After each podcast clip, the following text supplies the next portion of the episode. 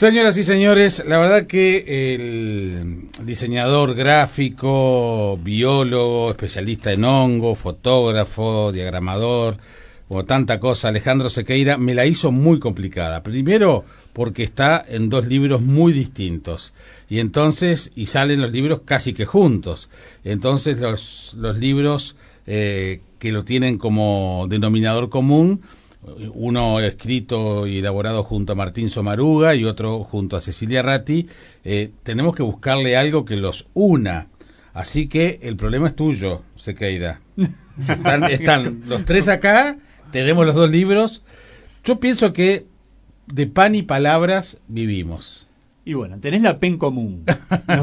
Está bien, es un buen comienzo. Y tenemos un tipógrafo, ojo, aquí. exactamente. este, nos va a poder ayudar con el Pero bueno, tenemos la P y, y, bueno, y pan y palabras no deja de ser algo que nos involucra a todos los humanos. Totalmente. Ah, así totalmente. Que eso es lo que... Me este, pregunto, ¿alguna persona habrá tenido como primera palabra pan? Estaría bueno eso, ¿eh? Son tres letras, es fácil. No sé, a, ver, tenemos la educadora acá, Cecilia. Sí, ¿Qué tal? ¿Cómo andás, Jaime? No sé, no sé, me parece que no. mamá, Digo, papá, pa, P es un... Dame pan, capaz. Dame pan, dame agua, ningún, pero... Ningún padre ni ninguna madre son tan generosos como para que la primera palabra no sea Exacto. o papá o mamá. Sí, y sí, fonológicamente la pup es una es difícil de pronunciar. Claro. Así que mmm, no creo. Bueno, pero igual. Ya tuvimos la introducción para decir que tenemos dos libros distintos. Este, Pares y Masas en Uruguay y el, el Palabrero. Aunque de todos modos, también hay un denominador común de ambos libros, que los pueden encontrar en, en, en las librerías, uno editado por Ediciones de la Plaza y otro por Ediciones de la Canoa, es el juego. No, creo que en ambos lo quizás lo, lo lúdico, porque de alguna manera también cuando hemos hablado de cocina con ustedes, este, lo, la cocina y lo lúdico tiene mucho que ver también, ¿no? Totalmente. En el caso del palabrero, yo creo que hace honor la primera poesía de Circe Maya, donde uh -huh. empieza la página, la invitación, y sentimos que este libro es una invitación al juego, al juego con la palabra, con el lenguaje, a sumergirnos en una diversidad, Jaime, de recursos literarios que están presentados en forma de propuestas, uh -huh. pero propuestas que fueron pensadas cuidadosamente para poder abarcar, eh, despertar el interés real. Entonces aparece el, la metáfora, la onomatopeya, la, bueno, eh, anagramas, acrósticos, este, revalorizando lo que, es, lo que implica el recurso literario para el lenguaje, que es que viene a a, a, bueno, a enriquecer, ¿no? A embellecer la palabra. Yo hacía siglos que no veía los acrósticos. En la escuela hacíamos, no sé si, si se siguen haciendo. Yo creo que hay muchas actividades que, eh, que recuperan recursos que estaban un poco olvidados uh -huh. y bueno. El acróstico es uno de ellos. El, los acrósticos son uno de ellos. Totalmente. Bueno, vamos a recordar de qué, qué consistía, ¿no? Porque capaz que muchos muchas nuevas de las nuevas generaciones no saben de, de, lo que estamos hablando. Un acróstico es una palabra, por ejemplo, libro, donde uno eh, inventa nuevas palabras a partir de cada una de las letras. Exacto. Libro con la L. O sea, leer, se, lee, se, lee, vertical una palabra y después horizontalmente cada una. Horizontal vas creando otras. Uh -huh. Ese es uno de los recursos que utilizamos. Pues está la metáfora. Eh, con la riqueza que implica ¿no? la metáfora como recurso literario y hacemos referencia a Juan Ramón Jiménez, ¿no? En ese libro que quienes somos cuarentones recordamos, Platero y yo. Sí, claro. Se usaba mucho en la escuela pública, sí, sí, ¿no? no yo lo tuve como cual. texto de referencia. Sí, sí, absolutamente.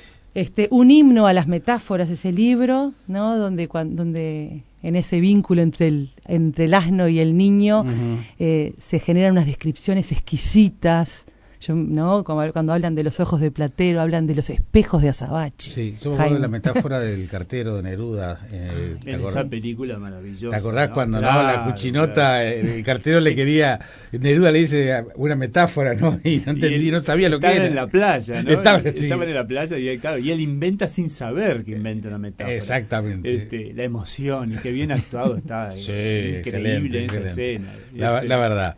¿Y por qué empezó este libro, Alejandro?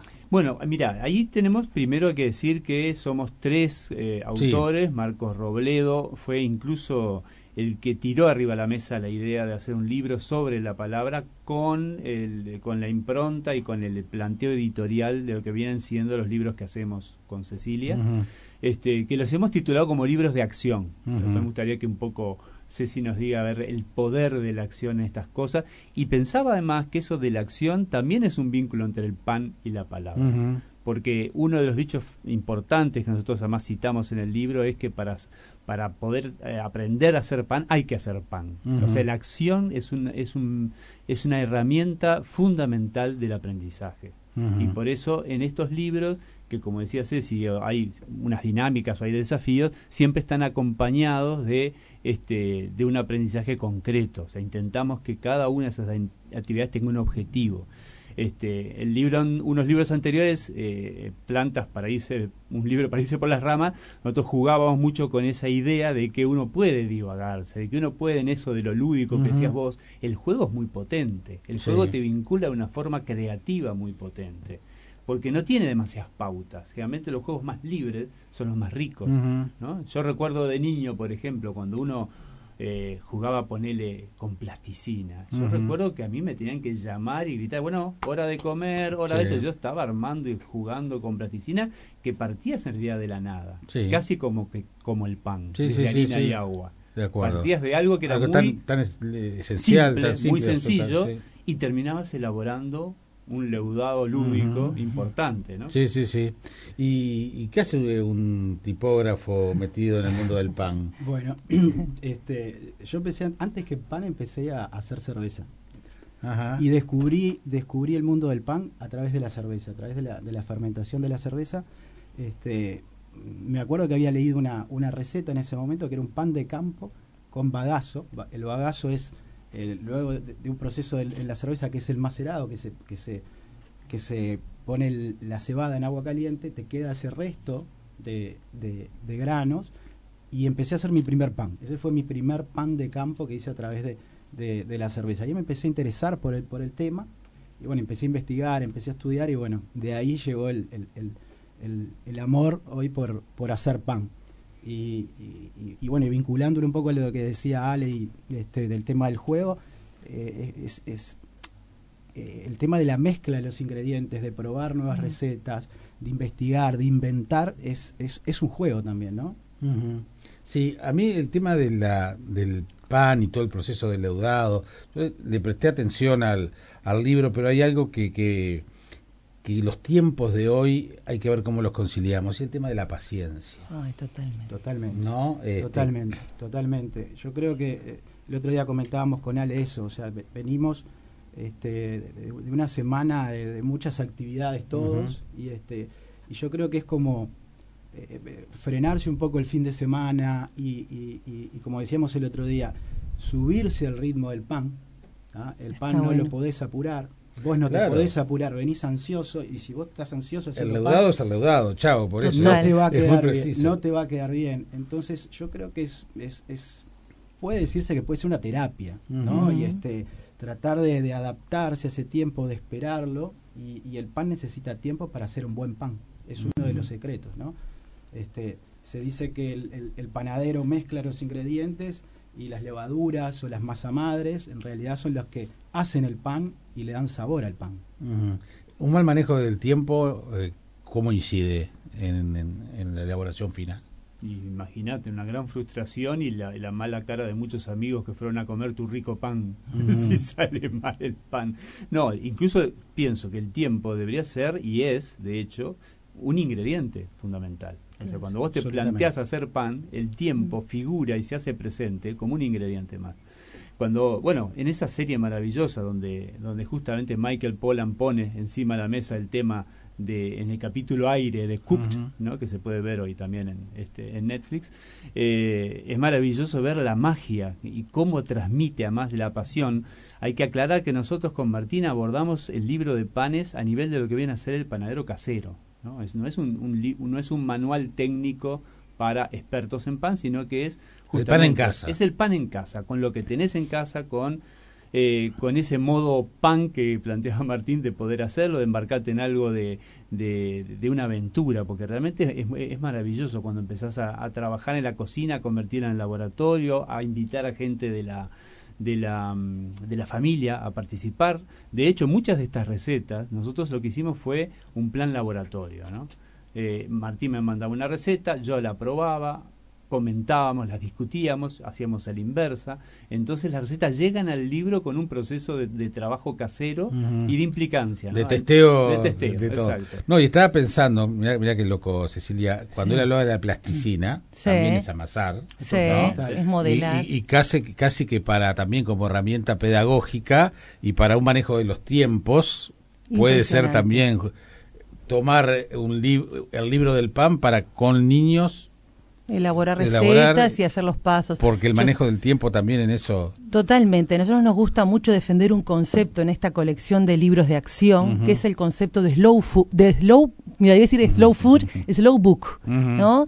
Esto de que son libros densos, concentrados, con muchas propuestas que implican eh, un hacer tranquilo, lento, pausado, donde la, el, el, la propuesta hecha con, con calma impregna en el aprendizaje. ¿ah? Para, cuando uno hace rápido, o hace apurado, o hace desconcentrado o disperso, no aprende. O aprende muy poco o de forma muy magra. El aprendizaje requiere de esto, ¿no? Del tiempo, de la pausa, de la organización, como, como los pasos de una receta, ¿no? La planificación, la organización de los ingredientes, el mezclar. De hecho, en la, en, yo trabajo con Inicial hace más de dos décadas y las recetas son unos portadores de texto fantásticos para trabajar lo que es la organización, la pausa, la secuencia temporal. Si nosotros mezclamos mal, el producto no nos va a quedar bien. Bueno, el, el, tema del tiempo está súper presente en este libro y el del hacer, como decía Ale. Yo el otro día escuchaba a Ariel Cuadro, un psicólogo muy, muy especializado en lo que son dificultades de aprendizaje y sobre todo dificultades en lo que tiene que ver con la, lectura ¿no? y, la escritura. Y daba unos datos, unas cifras que a mí me dejaron súper pensando, ¿no?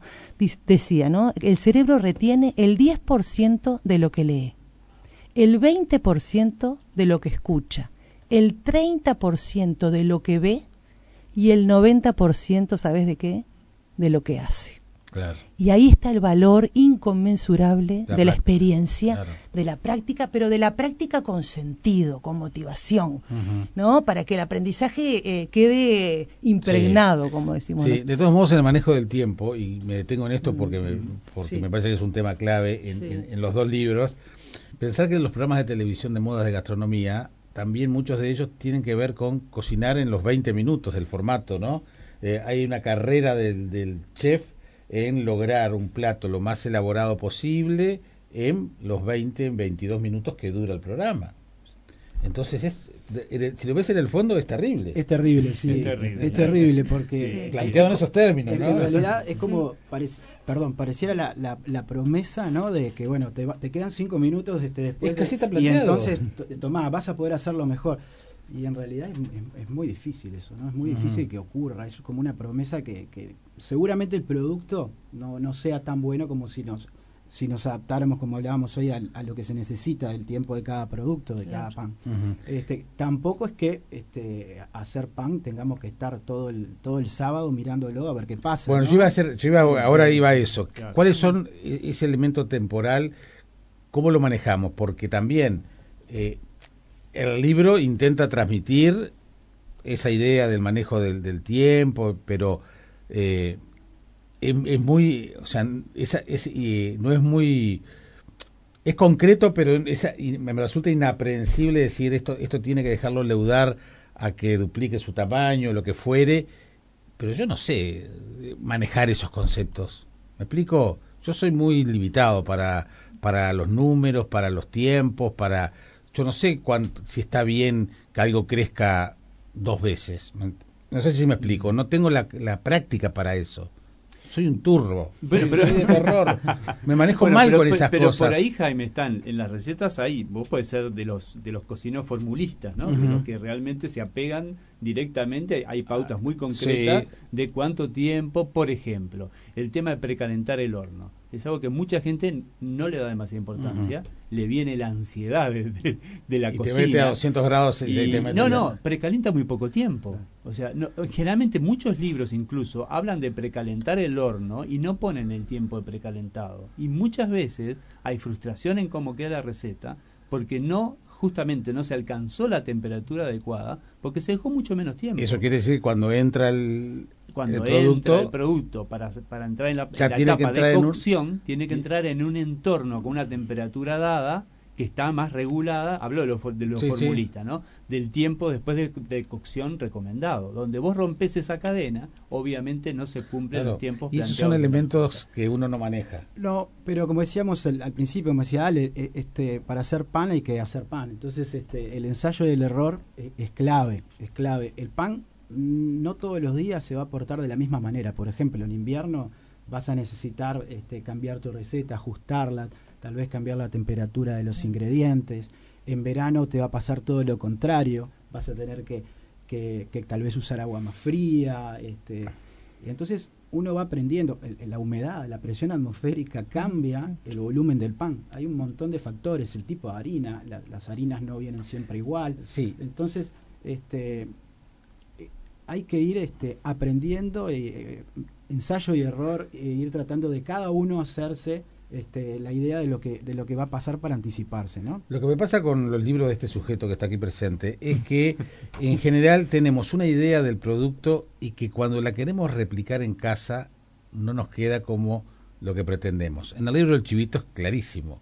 Uno quiere hacer un chivito como el chivito que más le gusta de Montevideo o del lugar donde vive y cuando lo quieres aplicar en casa no te queda. Y con el pan yo veo la receta del marsellés, por ejemplo, este, y a mí digo, me encantaría hacer marsellés en casa. ¿Podría hacerlo? ¿Me quedará como el marsellés de la panadería que, yo, que me gusta? Yo creo que te, va a quedar como la panadería y te puede quedar mejor. Bastante Tenés, más tiempo que lo que tienen los panaderos en una panadería para hacer pan.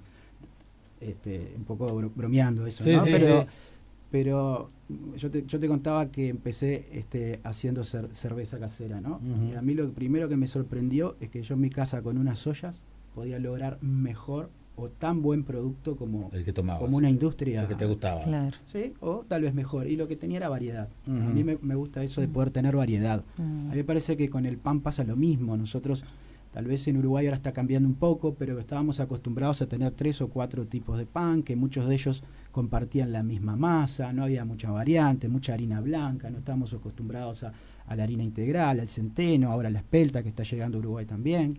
Entonces, este, a mí me parece que, que, que eso de hacer pan en casa nos abre un abanico a probar cosas nuevas y con la práctica te aseguro que lográs productos de muy buena calidad y vos mm. vas a poder elegir los ingredientes y los productos este, que vas a utilizar. Eh, podés utilizar la harina de supermercado, podés ir y preocuparte un poco más por, por, la harina y buscar este, harinas agroecológicas. Mm. Se te abre una puerta a, investigar y a probar que está buena. ¿no? Sí, y es diferente, creo, cuando me quedé pensando en el chivito, Jaime, mira, me tiraste esa. Eh, en realidad el chivito hay, hay, un, hay un pequeño problema, pequeño gran problema, que es, bueno, están los utensilios y en realidad la plancha, la plancha, es, el elemento clave. De hecho, Carbonaro, una de las cosas que tuvo que inventar para poder hacer sus chivitos fue inventar la plancha, la que conocemos hoy, que en aquel momento lo hizo con dos cocinas volcán, con una complicación terrible. Después se fabricaron planchas profesionales. este, pero eso no lo, y ahora se venden planchas por internet. Claro, Y eso es difícil de imitar a nivel casero, ¿no? De poder hacerlo a nivel casero. Con, el pan es distinto. Incluso nosotros en el libro en, en Panes con, con Martín hay muchos tips o consejos caseros para resolver algunos este, muy curiosos, pero por ejemplo, si vos querés leudar eh, eh, y tener un calor especial poniendo algo cerca a la ventana, o incluso yo le decía a Martín la otra vez, yo a veces he llegado a poner masas en, en el interior del auto, porque hay una trampa de calor a nivel de, del, de lo que es el efecto invernadero que se genera en el microclima del auto, y ahí leuda que es una barbaridad. el dar humedad en, en, el horno, digo, ahí se plantean un montón de opciones de cómo generar eso, desde la típica bandeja que se pone en la parte inferior con agua y que evapore y genera un clima de humedad, y eso funciona en todos los hornos, ¿no, Totalmente. Como yo te, contaba, mi primer pan este, fue un desastre absoluto. O sea, yo, mezclaba la harina, hice una, una pelota, un amasijo de harina y no sabía si había que amasar, si no había que amasar, cuánto amasaba, miraba cómo se amasaba y era ese tipo de amasado a veces que desgarra la masa, ¿no? este, y, la humedad menos había. Entonces, cuando, cuando lo, terminamos comiendo, ¿no? Porque lo que hace uno en la casa este, le, gusta. es parte, del, es parte del proceso, pero bueno, hoy digo, pa, este, claro, si me hubiera quedado con eso, no hacía más pan en mi vida. el, otro día, el otro día lo comenté con, con, Alejandro y en realidad la autoría del concepto es de Gustavo Fernández Insúa aquí en la radio, pero lo voy a plantear porque además se lo dije a él y dijo, sí, sí, lo, lo hablamos. La masa madre está sobrevalorada. Hoy está como de moda y todo el mundo habla de masa madre y hay gente que te dice, ah, no, si no he pan de masa madre, no como. ¿Está sobrevalorada? Es, es, indudable que está de moda, eso es seguro. Incluso hay lugares y países en donde se están estudiando normativas para que solamente se hable de pan cuando sea hecho de masa madre. Se ha llegado hasta ese extremo. Bueno, ustedes lo destacan en la tapa y todo, ¿no? Lo, destacamos, pero como una sección, ojo, incluye, pusimos. Por eso yo, una cosa que lo hablamos también contigo el otro día, eh, cuando quisimos definir el libro de panes, dijimos, es un libro inclusivo masa madre compatible. ¿Qué quiere decir? Que en realidad no es un libro que solamente se base en hacer masa madre, lo contiene quien quiere iniciarse en la aventura de trabajar con las levaduras silvestres, que de hecho es eso la masa madre, ¿no? es, en realidad eh, capturar levaduras que están presentes en el cereal y en el aire y las bacterias, los lactobacilos, para generar fermentación sin recurrir a la levadura industrial. Eh, obviamente, así se inició el pan, ¿no? Ese es el método. Por eso se pone de moda en realidad un recurso milenario. claro. Eh, este, uno se, se, se va aquella imagen que por lo menos no sé si es construida, si es real o es, o es leyenda del panadero egipcio que dejó harina y agua más tiempo del debido y este, cuando lo fue a, cocinar vio que había burbujas y que había habido un trabajo mágico, misterioso, este, que había hecho que ese pan creciera y generara grandes orificios y quede alveolado y quedaba más rico y más sabroso. O sea, así nació en realidad supuestamente, dejó la carrera del pan ácimo sin levadura y pasó a ser el pan con levadura silvestre. De hecho, estamos recreando con masa madre ese proceso primigenio de hacer pan pero desde que es, desde ese punto hasta ahora el pan siempre nos acompañó en todas sus formas y variedades. ¿Es por un rechazo a la industrialización el, concepto de masa madre, que lo pone de moda? puede, puede, ser que haya un poco de eso, ¿no? Yo creo que, en, ese aspecto no está tan mal este, que se abandere de, de, lo bueno, si se quiere, que es usar masa madre. No, está mal, pero, pero claro, el tema es con, ¿no? qué hay en la otra punta, ¿no? Me parece que en, el otro extremo está eso que le decimos pan, que capaz que no es tan pan como parece, ¿no? Con Ale este, lo mencionamos en el libro, si, si, si, si compras un pan que, que, te, que dice que tiene 20 ingredientes, eh, preocupate un poco, empezá a ver qué son esos ingredientes, ¿no? Porque no necesita 20 ingredientes. Obviamente, en los procesos industriales se necesita conservar, conservar un pan por dos meses, cosa que no parece este, que esté tan bueno, ¿no? Este, entonces, en el libro planteamos el camino de hacer buen pan con levadura. No estamos en contra de, comprar la levadura y usar la levadura este, industrial, industrial este, pero también planteamos la, opción y el, camino para empezar a hacer tu masa madre. A mí personalmente me parece que, hay ciertos panes que logran un sabor inigualable con masa madre que como que cualquier proceso con levadura. Como hay otros que con levadura me parece que van a quedar mejor que con masa madre.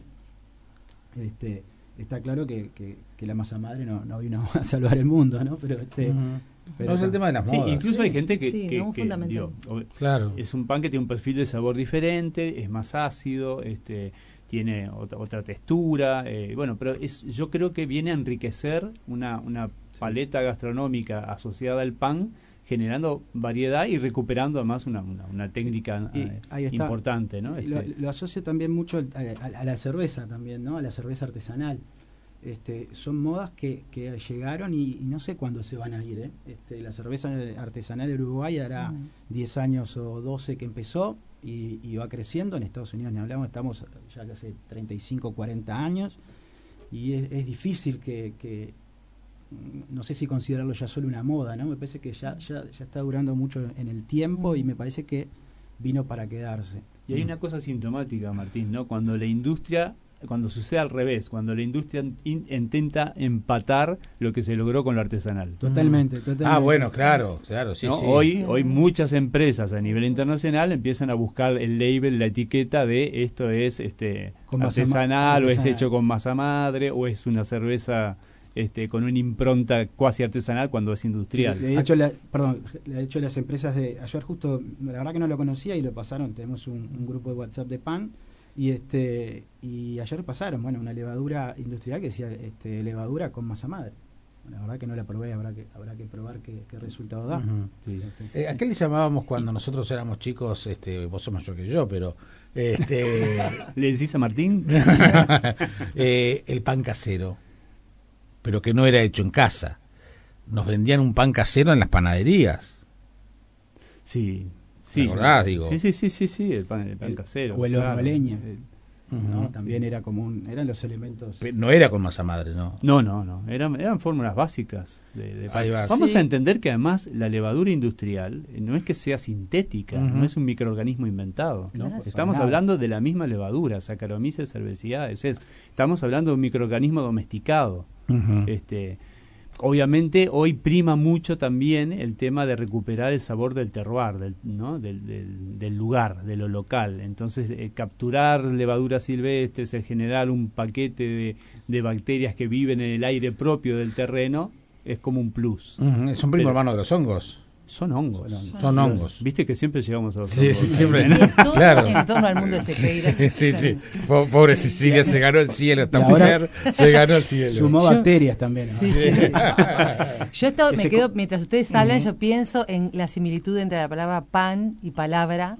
Son dos alimentos fundamentales para la humanidad, para la mente, para el cuerpo. Son dos, dos palabras muy poderosas, que ninguna de las dos son estériles que cuando uno piensa en la palabra o piensa en el pan, lo asocia a experiencias, a vivencias, a recuerdos, como decías vos, qué es el pan casero, qué es esto, ¿no? Son, eh, se dan la mano desde muchos lugares la palabra y el pan. Sin duda, no está todo perdido. Acá un oyente dice, en la Facultad de Medicina utilizo en aprendizaje en territorio el acróstico como herramienta. A nivel de facultad. Qué genial. Genial.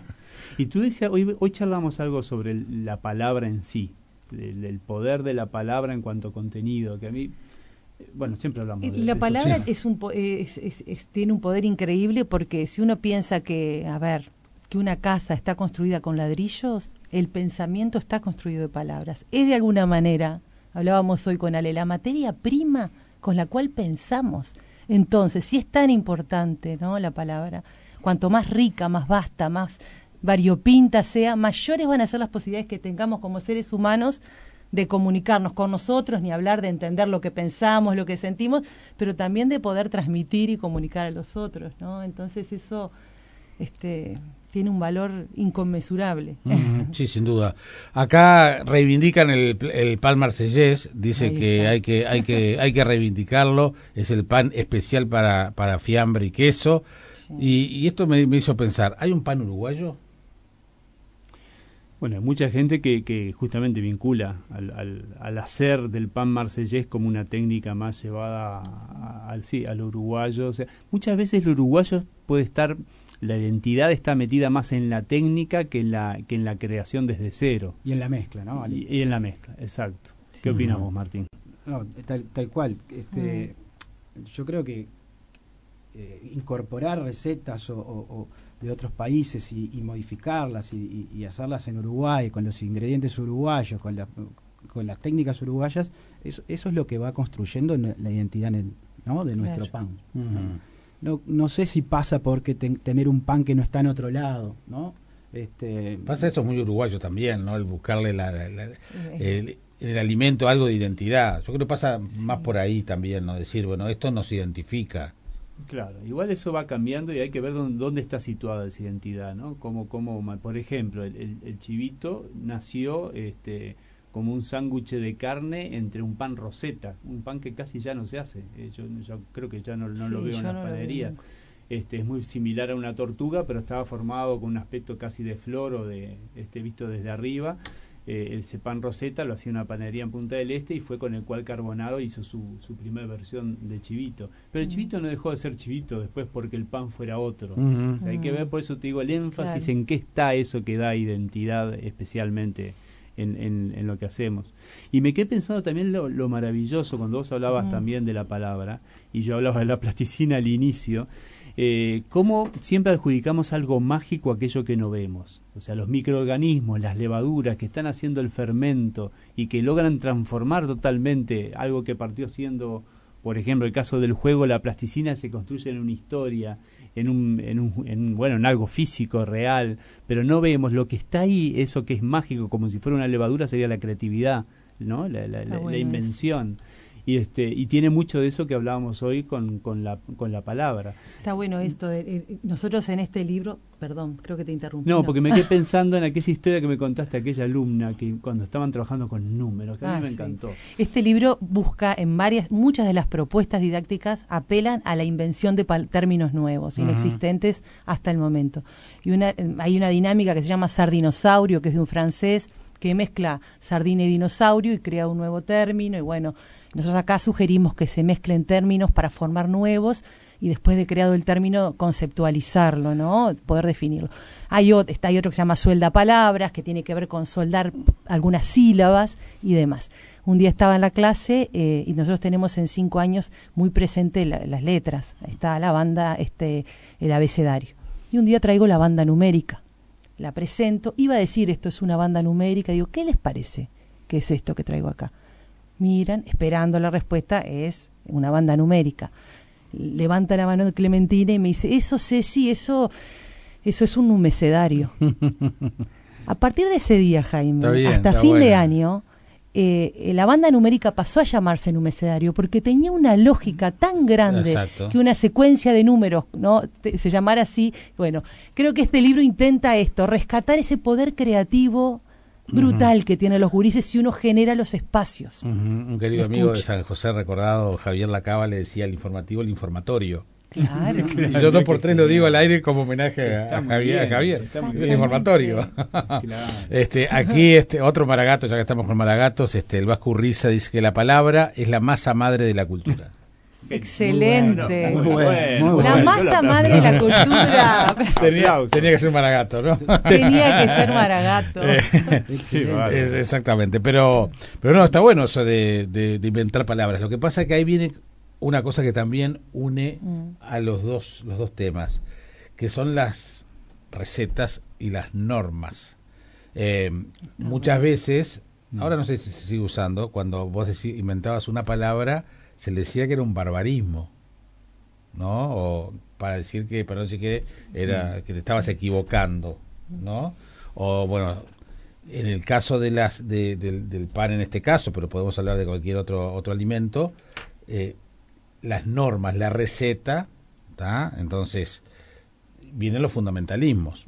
Por el tema de los tiempos, por ejemplo, este, una tía mía hace una pizza con eh, polvo de hornear en vez de con levadura. ¿Es pizza o no es pizza? ¿Podés inventar una pizza con polvo de hornear para no usar levadura? En, en, esa cosa creativa de inventar palabras o inventar recetas? ¿Podés hacer pan inventando una receta de un supuesto pan? Por supuesto, por supuesto. De, hecho, se han a lo largo de bueno, ustedes crean letras, inventan letras. Totalmente. Lo que, bueno, generalmente estamos como a veces muy, como decías vos, muy normalizados a mm. pensar de determinada manera. ¿no? Sí, el juego, el juego te permite eh, eh, arrancar de cero, ¿no? Yo creo que con, con, con, el pan puede pasar lo mismo. estaría bueno arrancar de cero, ¿no? Este, cambiar los órdenes de las cosas, cambiar los ingredientes, sumar ingredientes nuevos, ¿no? Este, eh, así entiendo yo que es como se van descubriendo e inventando las cosas nuevas, ¿no? Si no sería, si todos pensáramos igual, si, todo, si todos respetáramos las normas, ¿no? se mezcla, se fermenta, se, eh, se desgasifica, se, se, fermenta de nuevo, se forma y se, y se, y se cocina, bueno, no, no, habría, no habría modificaciones, ¿no? Este, eh, se me ocurre, por ejemplo, la, la, ciabata, ¿no? La ciabata hasta el año 80 no, no existía. Capaz que no, no tenía nombre y este, cuenta la historia que, que, bueno, los italianos no tenían como, ese pan un pan nacional y estaban como un poco envidiosos de la baguette y, le dijeron a un cocinero, bueno, tenemos que, tenemos que inventar nuestro pan. Claro, y bueno, todos estaban acostumbrados de, usar cierta hidratación en las masas que dan masas más bien más sólidas, ¿no? que son más fáciles de manejar. ¿Por qué? Porque se hacía así y es este y era cómodo para trabajar grandes volúmenes y a él se le ocurrió hidratarla un poco más darle más tiempo de reposo cambiar un poco la forma de, hidratación se le ocurrió tal vez ponerle sémola arriba cortarla de una manera que no, se, no se acostumbraba y bueno pensó diferente y, salió un pan que hoy ya hace unos años que está en Uruguay que hoy está también se está viendo mucho más en los sándwiches en los refuerzos se utiliza más entonces sí, me parece que estaría buenísimo que todos este, pudiéramos estar un poco más desordenados para luego armar un nuevo orden. ¿no? Preguntan, preguntas de oyentes, varios. ¿Se golpea la masa para lograr liberar el gluten? ¿Eso es correcto?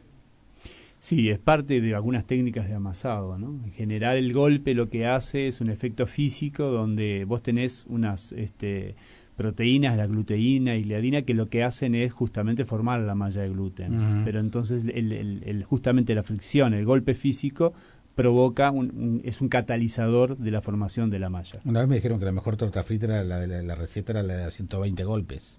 Entonces yo la primera vez que lo hice pensé que eran piñazos, me quedó morado Pero, le pegué 120 piñazos a la masa. Funciona igual. no, la mano no lo... No, no. Pero liberaste más estrés. Eso es maltrato. Eh, sí, tal cual. Después dice, mm, eh, es importante bajar varias veces la masa, ¿eso influye en el producto? ¿Qué es bajar la masa? De gasificar. Mm. ¿Es, eso que tú decías, de estirarla? No, o de golpearla, como tú ah, decías. el, golpearla o el, aplastarla lo, que genera es este que va desgasificando la masa y ella se va recuperando nuevamente y, agarra lo que se llama más fuerza la masa. O sea que eso es bueno, positivo. En, algunos, en algunos este, elaboraciones sí, en otras este, no se busca que la masa se desgasifique tanto, o se da más fuerza plegando. Hay muchos métodos, ¿no? Este, cuando queremos un, pan que, tenga la, la, miga más bien cerradita y, y apretada, bueno, se desgasifica mucho con golpes, con, apretándola, y hay otros, como te decía, que no, que, vamos dejando que ella se vaya inflando de a poquito, ¿ah? y al ir plegando, lo que genera es una, una nueva estructura, una masa más estructurada a través del aire que queda, atrapado. Entonces son como dos caminos, dos búsquedas distintas, para panes distintos. Sí, y de hecho Martín estaba pensando que están las técnicas como la autolisis, en donde en realidad es, es como dejarlo en tiempo para que se amase a sí mismo. Generalmente incluso... Eh, tal cual, tal cual. Este, la autólisis es una técnica que se utiliza justamente que, que lo que lo que hace es eh, no, agregar levadura, sino que se mezcla primero este, la harina y el agua, ¿ah? y lo que genera eso es que se, se, empieza a hidratar, se empieza a desarrollar el gluten, genera una masa más extensible, ¿ah? entonces no comienza a fermentar. Luego se le agrega la levadura y se le agrega la sal y ahí recién comienza a fermentar cuando ya la masa está más desarrollada. A nivel casero y amasando a mano mm, mm, se puede hacer, no es tan sencillo esa técnica, está más orientado si tenemos una amasadora de cocina, ¿no? una kitchenette o, algo por el estilo, este, ahí es, fácilmente aplicable también. Eh, varias preguntas sobre el pan sin gluten. Las recetas se aplican, hay especiales, es el, es el mismo pan pero sin gluten, el sabor, la textura. Eh, nosotros no, no, no, contemplamos el, recetas sin gluten. Creo que tenemos creo que tenemos una que puede ser la que usa fécula de, mandioca, que es el pan de, Pero no es el fuerte. no, es, el, tema del libro. No, porque pensamos que en realidad eso es, es una temática que eh, sería buena abordarla con, con, un libro particularmente pensado para, para ese, ese perfil. ¿no? Como de este, hecho Daniel Guasco ha trabajado mucho Exactamente, sobre eso. Guasco ha hecho varios, varias cosas y es un referente fundamental acá en Uruguay. Pero hay que también que reconocer que es todo un mundo ese que también es, relativamente nuevo. Absolutamente, sí. ¿No? Este, y para el cual se, se, pretende... Y se suma también la importancia de que tenemos también harinas varietales, ¿no? Ahora en Uruguay tenemos una, una amplia gama que antes no teníamos, ¿no? No se conseguían. Totalmente. Ahora, como, como les contábamos, este, este estamos, estamos probando la espelta, ¿no? Que, es, que, es, que es, no se conseguía hasta hace un año y ahora entiendo que es que es un cereal que se está, en algunos casos se está plantando acá, y otros llegan de afuera. Pero me parece que bueno abre un poquito más todavía la, la, cancha. De, de, hecho este bueno en el libro para que tenemos muchos invitados porque digo además de haber hecho esta técnica tipo de laboratorio con Martín tenemos a, grandes referentes de cocineros uruguayos eh, panaderos muchos como Gonzalo Subirí, que es uno de los grandes pioneros de la masa madre en Uruguay, que colabora con el libro, un gran amigo y es una persona excepcional en, su forma de hacer. Está la gente de la cuadra, Pablo Guerequís, que están trabajando también con masa madre, pero también está un garní con masas hechas este, con su perfil, que es la gastronomía de Medio Oriente. Plantean un pan de tahini que es increíble, con cúrcuma. Por eso te digo que es inclusivo. O sea, haces queremos motivar a que se haga pan en casa o, o, panificados o masas en casa. Eh, un dato final, ¿qué tan importante es el fuego? El fuego, el calor, el, cualquier horno sirve. Sí, sí. Bueno, hay, que aprender a usar los hornos, los hornos en casa. El, el, ingrediente fundamental que no trae el horno en, casa es el vapor. ¿no? Nosotros necesitamos vapor para hacer pan. El vapor lo que genera es que se humedece la corteza, se humedece la, la masa y permite que no se seque rápidamente, permite que, que, que, gracias a la presión del calor que genera, este, el pan se expanda. Entonces, eh, nosotros eh, proponemos tres métodos para que puedas este, incorporar ese, ese vapor en tu, en, tu, en tu horno y la verdad que no, no obviamente que no es exactamente igual que un horno de, panadería, pero la verdad que se logran cosas buenísimas. este, casi iguales, ¿no? No, limita para nada. Mira Cecilia cómo ahora se subieron al carro. las letras son la harina, la voz es el agua y el pensamiento es la sal, dice un oyente. Impresionante. Yo sigo pensando entre palabra y pan y digo, son dos entidades vivas, transformables, modificables, en permanente, ¿no? Si vos hablás de barbarismo, yo pensaba en neologismos. También. Y vos estás pensando en arcaísmos. Claro, porque las palabras también entran en desuso, hay panes que dejan de consumirse y bueno, podríamos hacer la analogía con los arcaísmos, las palabras, ¿no? Como cascarrillo, bodrio, chijete, holgorio, que en este libro también tienen su sección en el Museo de las Palabras.